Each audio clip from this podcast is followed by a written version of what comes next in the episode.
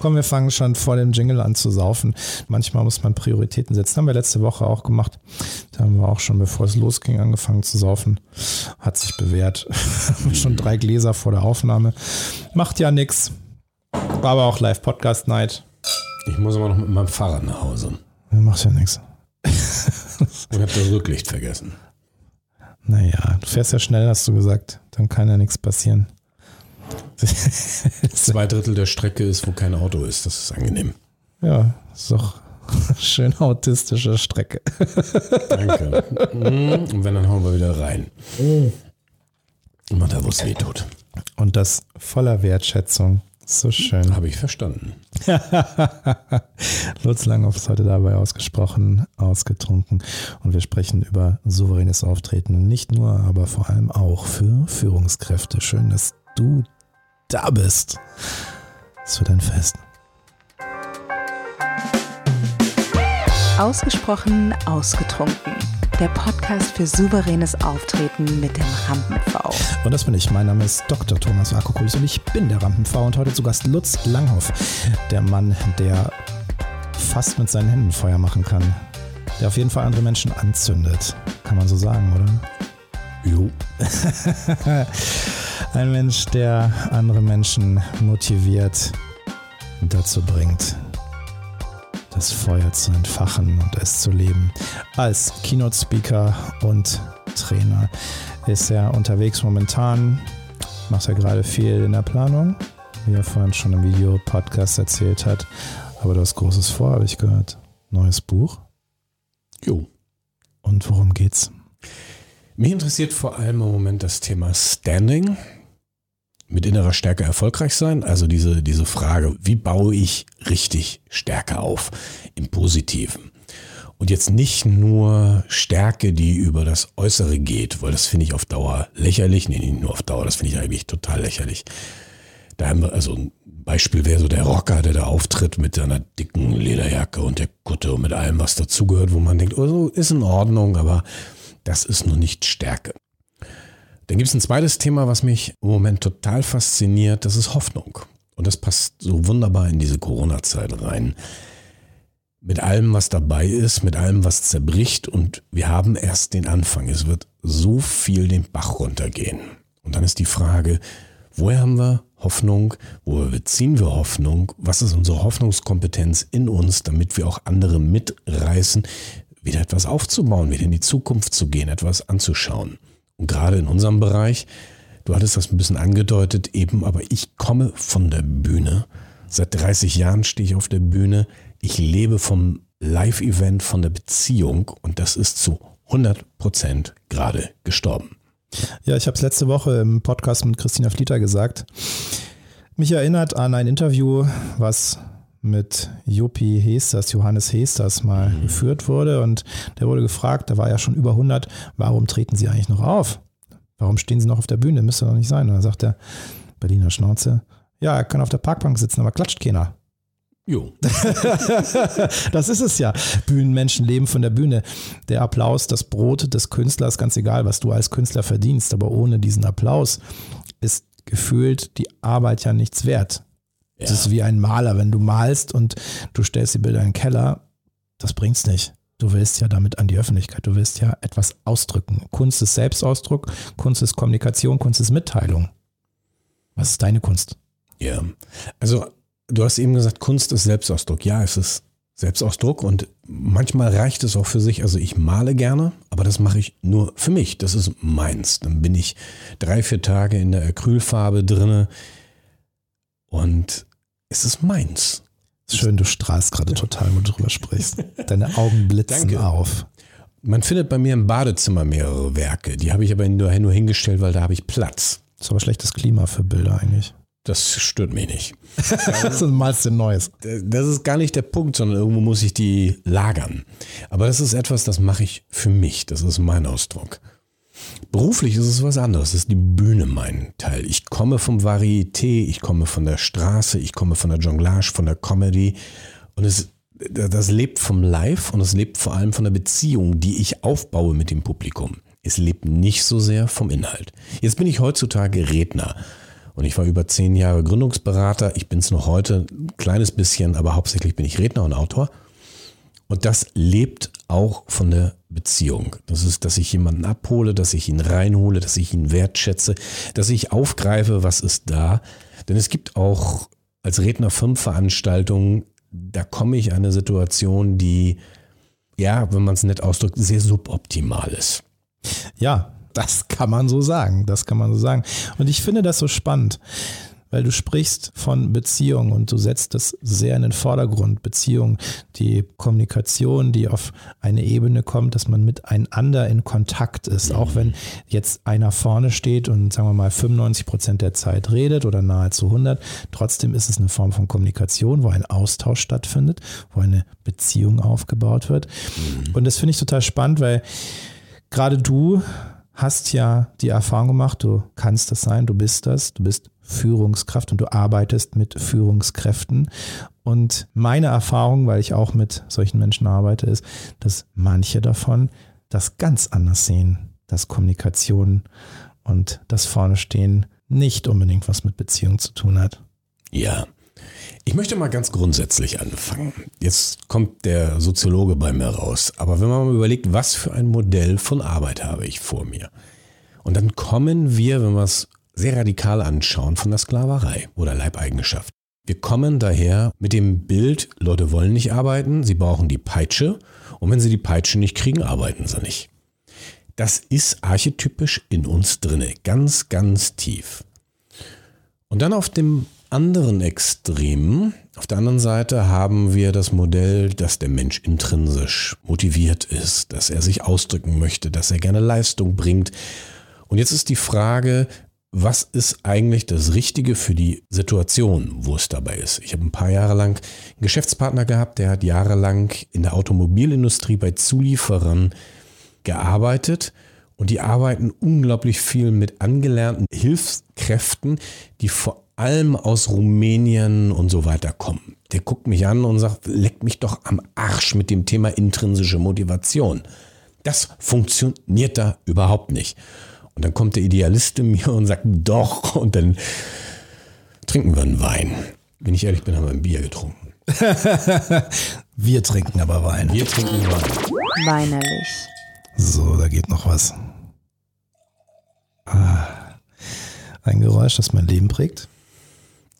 Okay, das war jetzt nicht Jingle, das warst du wirklich. ich bin ja, ja Berufstrinker. Das hilft ja nichts, weil der Podcast ist einfach so erfordert. Cheers, schön, dass ja, du da bist. das passt. Ja, das hilft ja nichts. Jetzt sind wir bei diesem Punkt. Ja, und das finde ich mega spannend, weil was du sagst, das sind ja zwei extreme Ideen, die du aufs Tapet hier bringst.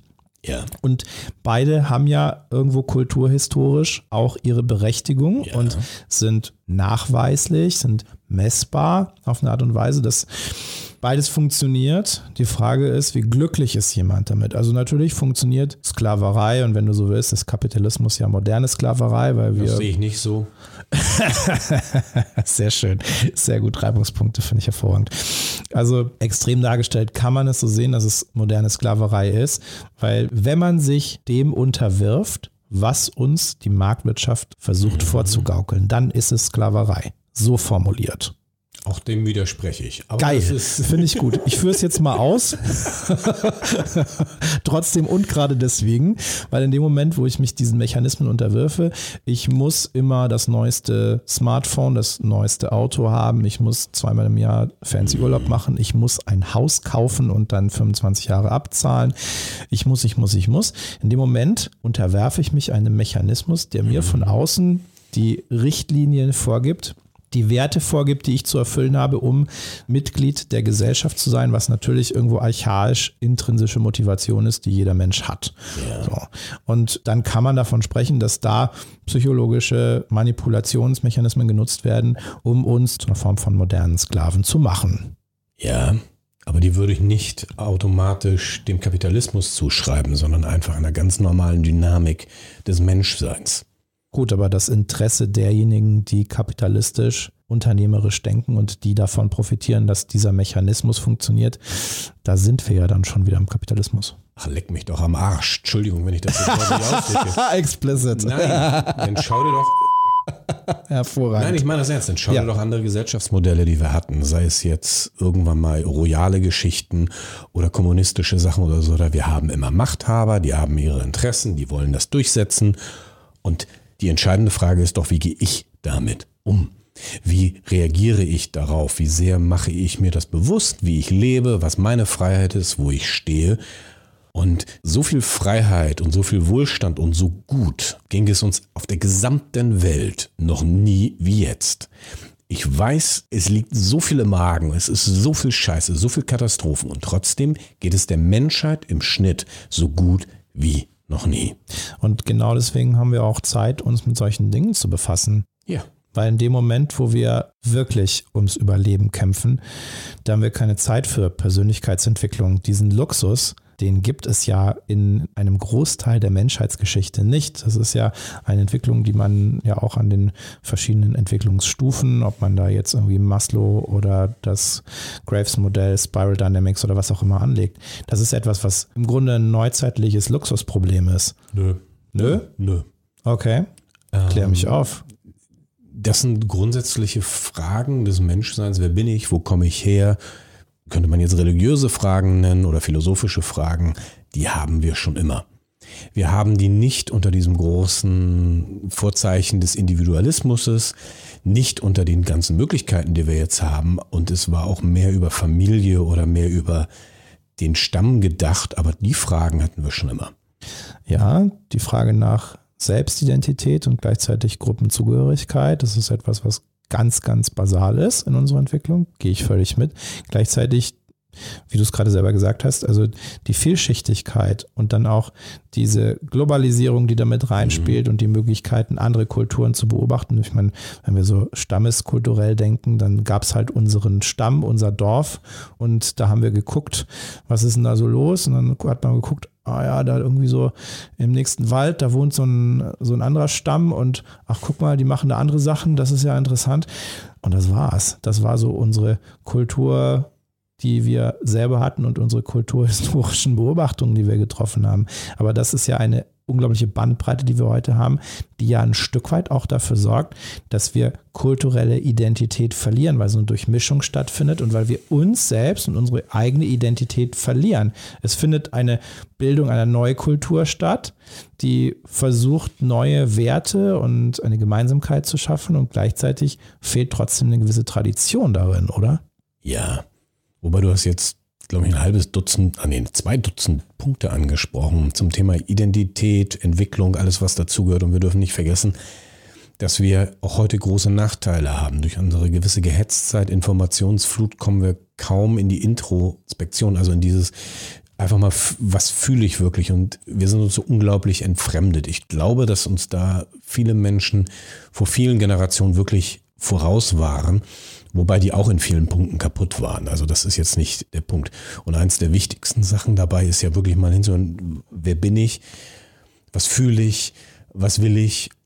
Und wir dürfen nicht vergessen, mit unserer preußischen Historie und zwei Diktaturen eventuell sogar noch durchgemacht haben, wie sehr kaputt gemacht wir worden sind und in Familien groß geworden sind, wo man nicht hinguckt. Man guckt einfach gar nicht mehr hin. Man irgendwie versucht, man heile Welt vorzuspielen.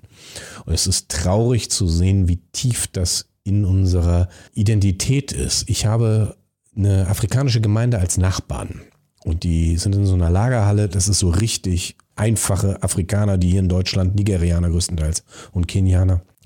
Und wenn ich mir anschaue, in welcher Emotionalität die leben, in was von einer Bandbreite die Freude ausdrücken können, aber auch Wut, in welcher Geschwindigkeit die hin und her springen können, wie schnell die reingehen können, auch in ihren Zorn und dann wieder in eine Freundlichkeit zurückschmelzen, da kommen wir Deutschen gar nicht hinterher. Da sind wir wie ein dritte Weltland emotional. Das ist schön. Deutschland, das emotionale Entwicklungsland. Dekantiert. Da frage ich mal in die Tiefe. Ich Ich würde das aber nicht so positiv ausdrücken, dass wir nur ein Entwicklungsland sind. Das ist, ähm, eher, eher, eher so ein Hiroshima. Oder so. Cheers. oh Mann, ja. So, und wir als die emotionalen Trümmerfrauen, die jetzt durch Keynotes, durch Trainings, durch Coachings die Aufgabe haben, Menschen dahin zu führen. Ich höre bei dir sehr stark den Wert Freiheit raus. Ja. Da wieder ein Stück weit zu sich oder überhaupt mal zu sich zu finden und zu einem naja, ganzheitliches Leben wäre jetzt vielleicht ein bisschen übertrieben, aber zu einem Leben, was einen ein Stück weit wieder mit einem selber in Kontakt bringt und mit den ja. eigenen Wünschen und nicht dem, was aufindoktriniert wurde durch Erziehung, durch Sozialisation, sondern das, was einen wirklich antreibt, dann ist es ja schon echt eine ziemliche Aufgabe, vielleicht sogar eine Sisyphus-Aufgabe. Ja, also ich teile da eine Historie, die haben relativ viele. Ich bin 1970 geboren und bin da ein Kriegsenkel. Und meine Eltern haben oft diesen Satz gesagt, äh, wenn es um die frühe Kindheit ging, und da sind ein paar echt üble Sachen bei mir passiert. Erinnerst dich ja nicht mehr dran, also existiert das nicht. Und man hat so heile Welt gespielt und wir sind alle happy und wir sind eine normale Familie und wir sind glücklich. Und ja, nach außen hat das wunderbar funktioniert, aber ich bin innerlich daran verreckt. Ich habe mal einen Traum gehabt, der ist spannend, also, also nachts einen richtigen Traum. Und meine Eltern hatten unterm Dach ihr Schlafzimmer und ich stehe auf der Treppe zum Schlafzimmer meiner Eltern und es fallen Werkzeuge vom Dach runter. Richtig schwere, gusseiserne Werkzeuge, so aus von 1920, 1930, so richtig, so richtig Werkzeuge. Und auf diesen Werkzeugen waren noch Hakenkreuze. Meine Eltern sind definitiv keine Nazis gewesen. No way. Also null. Und haben auch von ihren pädagogischen Konzepten und die haben auch ihre Bücher gelesen über antiautoritäre Erziehung und ganz viele Punkte. Aber sie haben als Kriegskinder, mein Vater ist noch im Krieg geboren, eine Entfremdung, eine Emotionskälte und eine Härte mitgekriegt, die ihre Seelen wirklich gequält haben. Entschuldigung, wenn ich das so ausdrücke. Und ich weiß, das geht eigentlich fast jedem so. Und mit dieser emotionalen Distanz auch zu sich selber haben sie ihre Kinder großgezogen. Und das ist ein Erbe, mit dem sind wir hier alle groß geworden.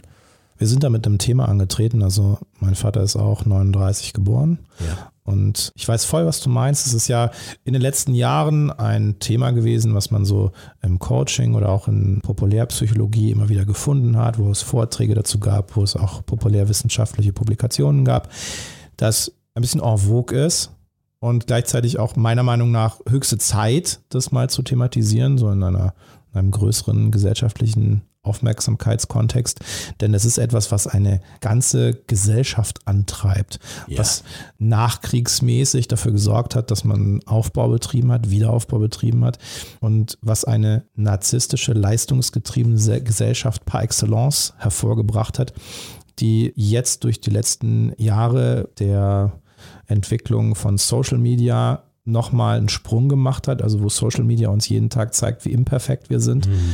was einfach diesen Narzissmus, einen sozial akzeptierten Narzissmus so derartig vorangebracht hat, dass es unglaublich ist. Und deswegen, ich finde es ein ganz, ganz wichtiges Thema. Und klar, ich bin persönlich auch davon berührt, also kenne auch die entsprechende Geschichte, den Background. Und natürlich war es für mich auch ein Teil meiner Entwicklung, meiner Auseinandersetzung mit mir selbst, einen Zugang dazu zu finden, wie ich damit umgehe. Und gleichzeitig ist es auch wichtig für meine Arbeit. Ich hatte zum Beispiel mal eine Kundin, die kam zu mir und sagte, sie hat wirklich Todesangst, wenn sie vor Publikum steht und Präsentationen hält. Und sie wusste nicht warum, weil sie hatte glückliche Kindheit, alles toll, alles super. Und dann haben wir exploriert und geguckt, ja Mensch, woher könnte das denn kommen? Und dann hat sie erzählt, ja, so Kindheit, ja, war alles schön, Eltern total lieb und in den Sommerferien war sie immer bei ihrem Opa und der hatte einen großen Garten. Und dann haben sie Äpfel gesammelt und sie saß beim Opa auf dem Schoß, Äpfel gegessen, er hat Geschichten erzählt vom Krieg. Und er hat immer gesagt, wer in der ersten Reihe steht, wird erschossen. Das war immer das Ende der Geschichte. Ja. So.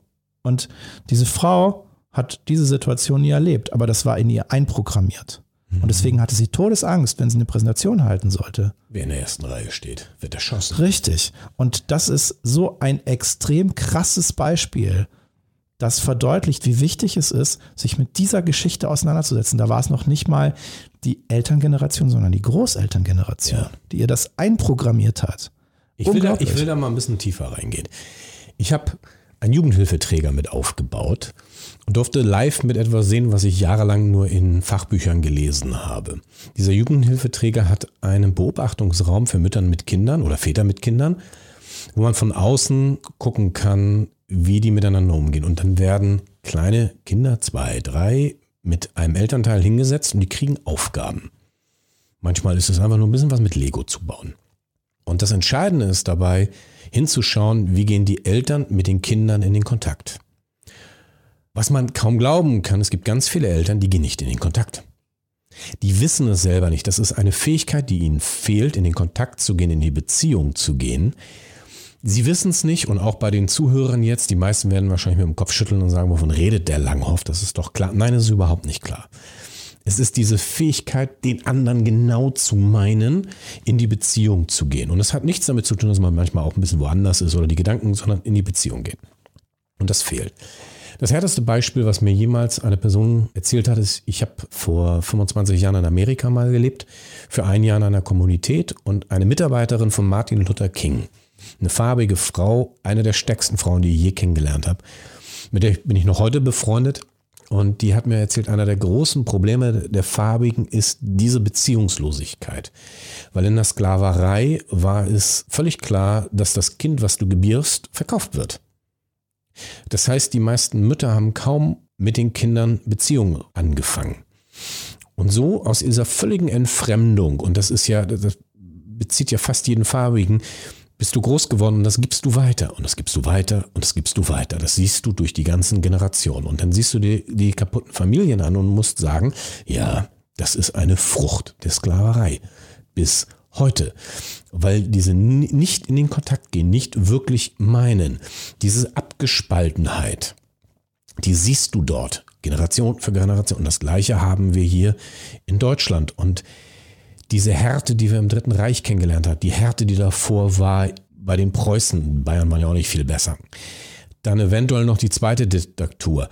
Und wenn es ganz hart war, ich möchte nicht wissen, welcher Prozentteil Frauen Vergewaltigungen erlebt haben und was du da alles abspaltest, was du wegkippst. Und diese Abgespaltenheit von sich selber, die ziehen wir durch, Generation für Generation. Und jetzt haben wir ganz viele. Ich habe bis vor kurzem in Volksdorf gelebt, in Hamburg, also Volksdorf-Sasel in der Ecke. Und da gibt es so unglaublich viele reiche Familien.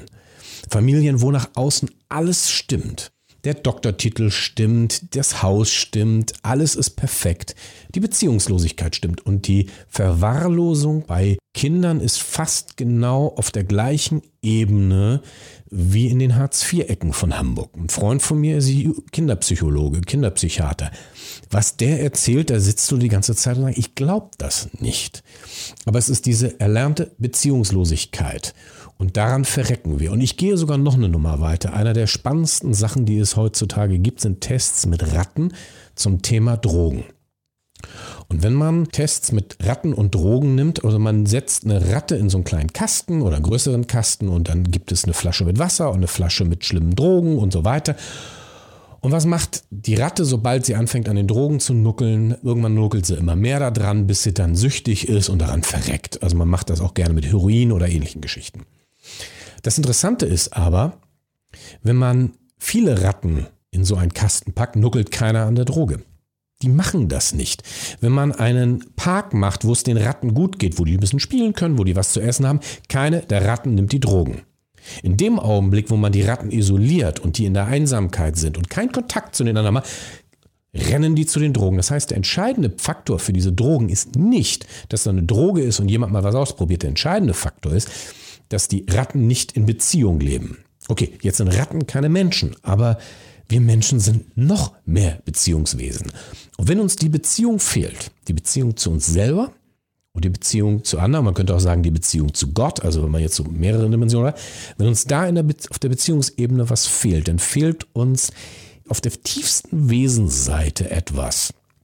Und dann verstehe ich sehr, sehr gut, warum man zu Drogen greift.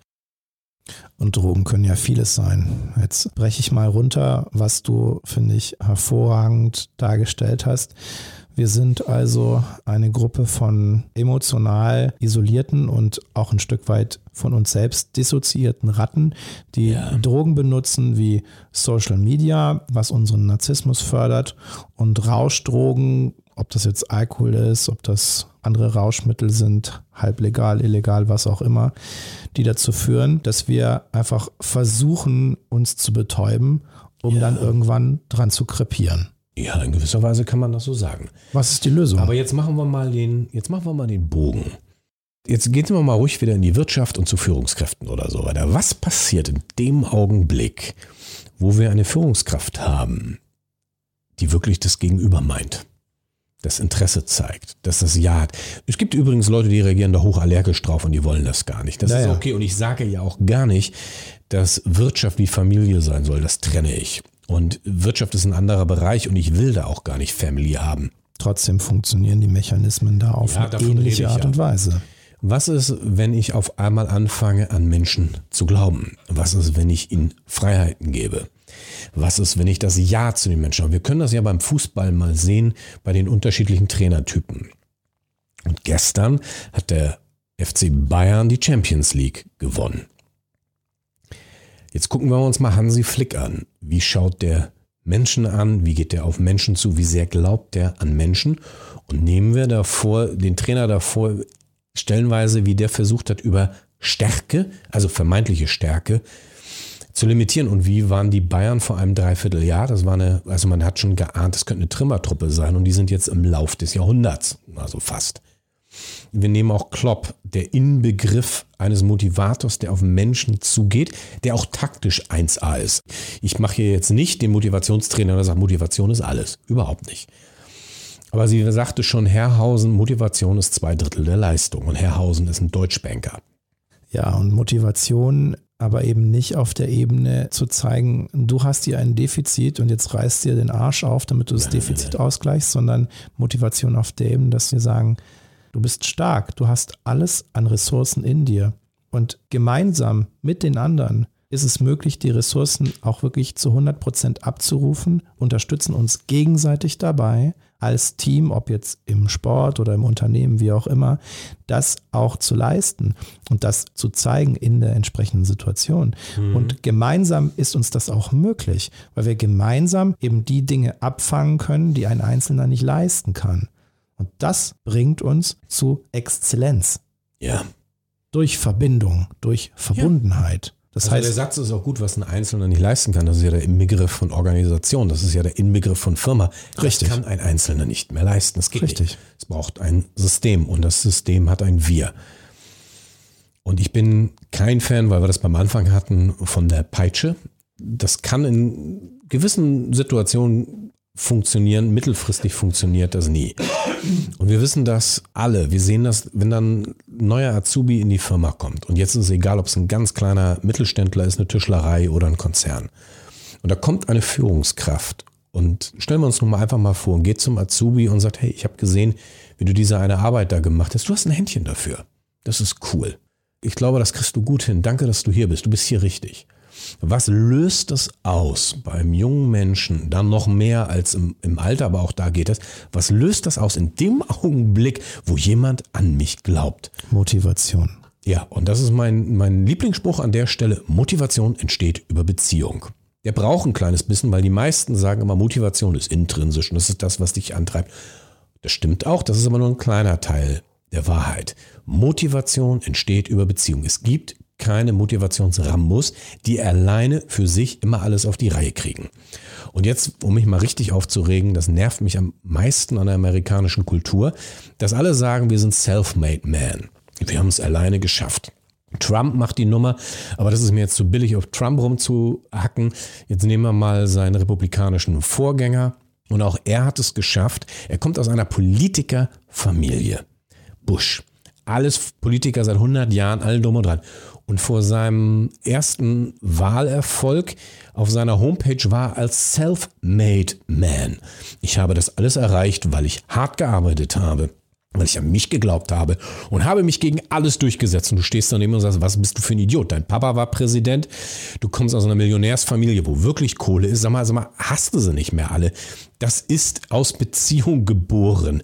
Aber das ist eine amerikanische Lüge. Über die Qualität der Beziehungen kann man jetzt natürlich diskutieren. Gleichzeitig Ja. kann ich jetzt auch Der war gut. Der war echt gut. Gleichzeitig kann ich jetzt auch in den Raum stellen, das hat ja vielleicht auch mit der Zielvisualisierung zu tun. In dem Moment, wo ich mir sage, ich bin ein Champion, ich bin ein Self-Made Man, ich bin ein Gewinner, dann habe ich das Ziel so stark vor Augen, dass ich mir das auch erarbeite. Ach, ich bin mit NLP ein bisschen auf dem Kriegsfuß an der Stelle. Sehr gut. Da haben wir, da haben wir uns, weil ich einfach sehe, wie zu viele Menschen ihre Minderwertigkeitskomplexe einfach zu bratzen damit. Und komm, das stimmt doch wirklich. Und die sind nicht in der Beziehung zu sich selber, sie sind nicht Beziehung zu anderen, sondern dann kommt dieses Mantra und ich saß auch in diesen Kursen, wo wir dann alle wiederholen mussten, immer, also das ist schon religiös, immer wieder, ich bin ein Gewinner, ich gewinne immer, ich gebe niemals auf. Genau, wenn ich es mir nur lang genug einrede, Oh, dann glaube ich irgendwann dran. Ob es dann eintritt, ist eine andere Frage. Aber zumindest glaube ich dann dran.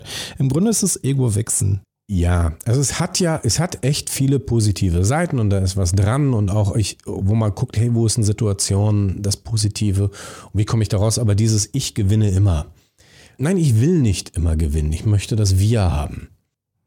Und das ist ja eine Voraussetzung für Unternehmer, Unternehmen, auch angestellte Entscheider, nicht nur sich selbst, sondern ein Team zum Erfolg zu führen. Jetzt sind wir wieder bei dem Punkt, wo wir am Anfang war, in Beziehung gehen. Und ich bin witzigerweise, wenn ich jetzt für einige klinge, sehr psychologisch oder sehr kritisch zum Thema Wirtschaft, ich komme vom Gedanken, wie entsteht unternehmerisches Denken und Handeln.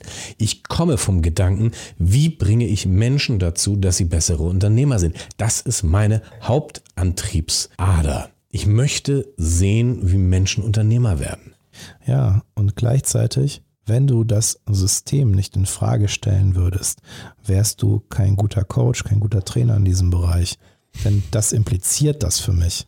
Und das impliziert das in allen Bereichen, dass du bereit bist, bestehende Gesetzmäßigkeiten und Dynamiken Ja. in Frage zu stellen, um zu gucken, warum sind sie entstanden?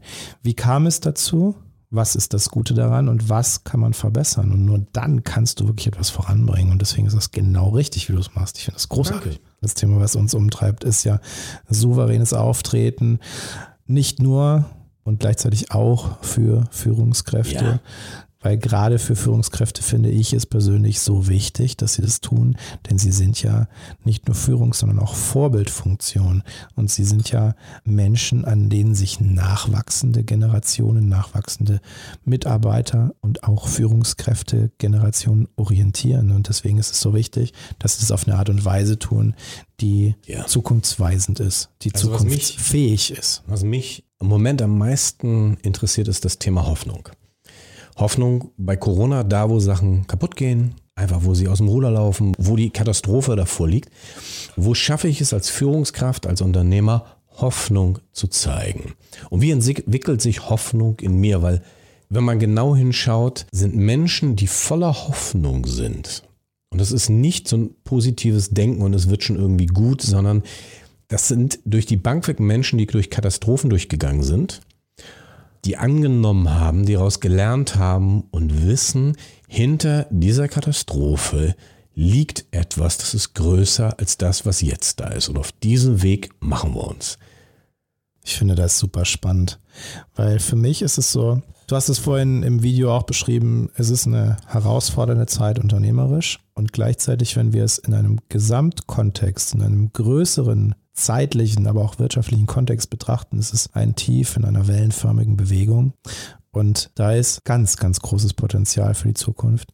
Ich merke das jetzt schon. Ich habe relativ schnell das, was ich eh schon immer gemacht habe, nämlich digitale Angebote verstärkt und merke, dass es super angenommen wird und bin sehr froh drüber. Und ich glaube, dass jetzt Goldgräberzeit ist. Ich habe viele, viele Kollegen auch in meinem Bereich, die genau das Gleiche sagen, sagen, jetzt ist Goldgräberzeit und es entscheidet sich in diesem Jahr nicht mehr, aber im kommenden, übernächsten, in den nächsten Jahren, wer das Zeug dazu hat, Zukunft zu schreiben und wer nicht. Und ich habe Bock, Zukunft zu schreiben. Ja, Ich wenn ich, wenn ich böse drauf. bin, wenn ich böse bin, würde ich jetzt sagen, sowas nennt man Kriegsgewinnler. Also es gibt ja in jeder Krise Leute, die gewinnen. Ja. Aber wenn man es ein bisschen neutraler sieht, dieses Hinschauen, wo läuft gerade etwas. Du kommst aus dem Radio. Ich habe alte Kontakte zum NDR, mehrere Freunde, die so in den 90ern dort sehr, sehr aktiv waren und die werden gerade alle überrannt mit Jobs, gerade um das Thema Digital, Podcast, Produktion, mit allem, was dazugehört. Ich habe einige Freunde, die haben, deren Thema ist Digitalisierung, die sind kurz vom Burnout, die können nicht mehr. Die sind platt. Und dann gibt es Leute wie mich. Ich lebe von einem Live-Event und ich darf mich gerade neu erfinden. Und ich finde, die Möglichkeit, sich neu zu erfinden, ist einerseits eine große Herausforderung und gleichzeitig auch eine ganz große Freiheit. Und mehr über das, was diese Freiheit für Lutz Langhoff bedeutet und auch für uns alle bedeutet und Ideen dazu, wie du das für dich umsetzen kannst in deinem souveränen Auftreten als Führungskraft oder auch nicht als Führungskraft generell, erfährst du in der nächsten Folge.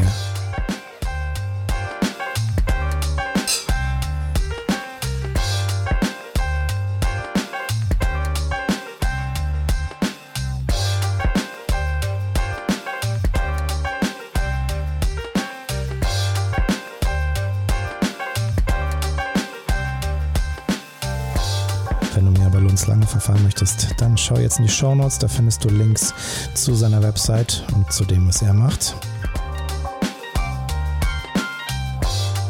Und wenn du mehr über mich erfahren möchtest und das, was ich mache, und wenn du wissen möchtest, wie du souverän auftreten kannst, dann schau jetzt in die Show Notes. Da findest du Links zu dem, was ich mache und meinem Social Media. Und jetzt brauche ich deine Hilfe. Wenn dir das gefallen hat, dann like, teile und schrei es in die Welt hinaus. Und wenn dir das richtig gefallen hat, richtig, richtig, richtig gefallen hat, dann sag deiner Mutter Bescheid.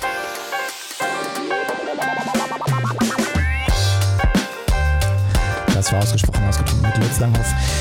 Mein Name ist Dr. Thomas Akokulis und ich bin der Rampenfrau und weiter geht's am Mittwoch, zweite Folge, tiefe Gespräche, geiler Wein. So viel kann ich schon vorwegnehmen. Das war mir ein Fest. Bis dahin, gieß dir ein, gönn dir ein. Gruß daheim.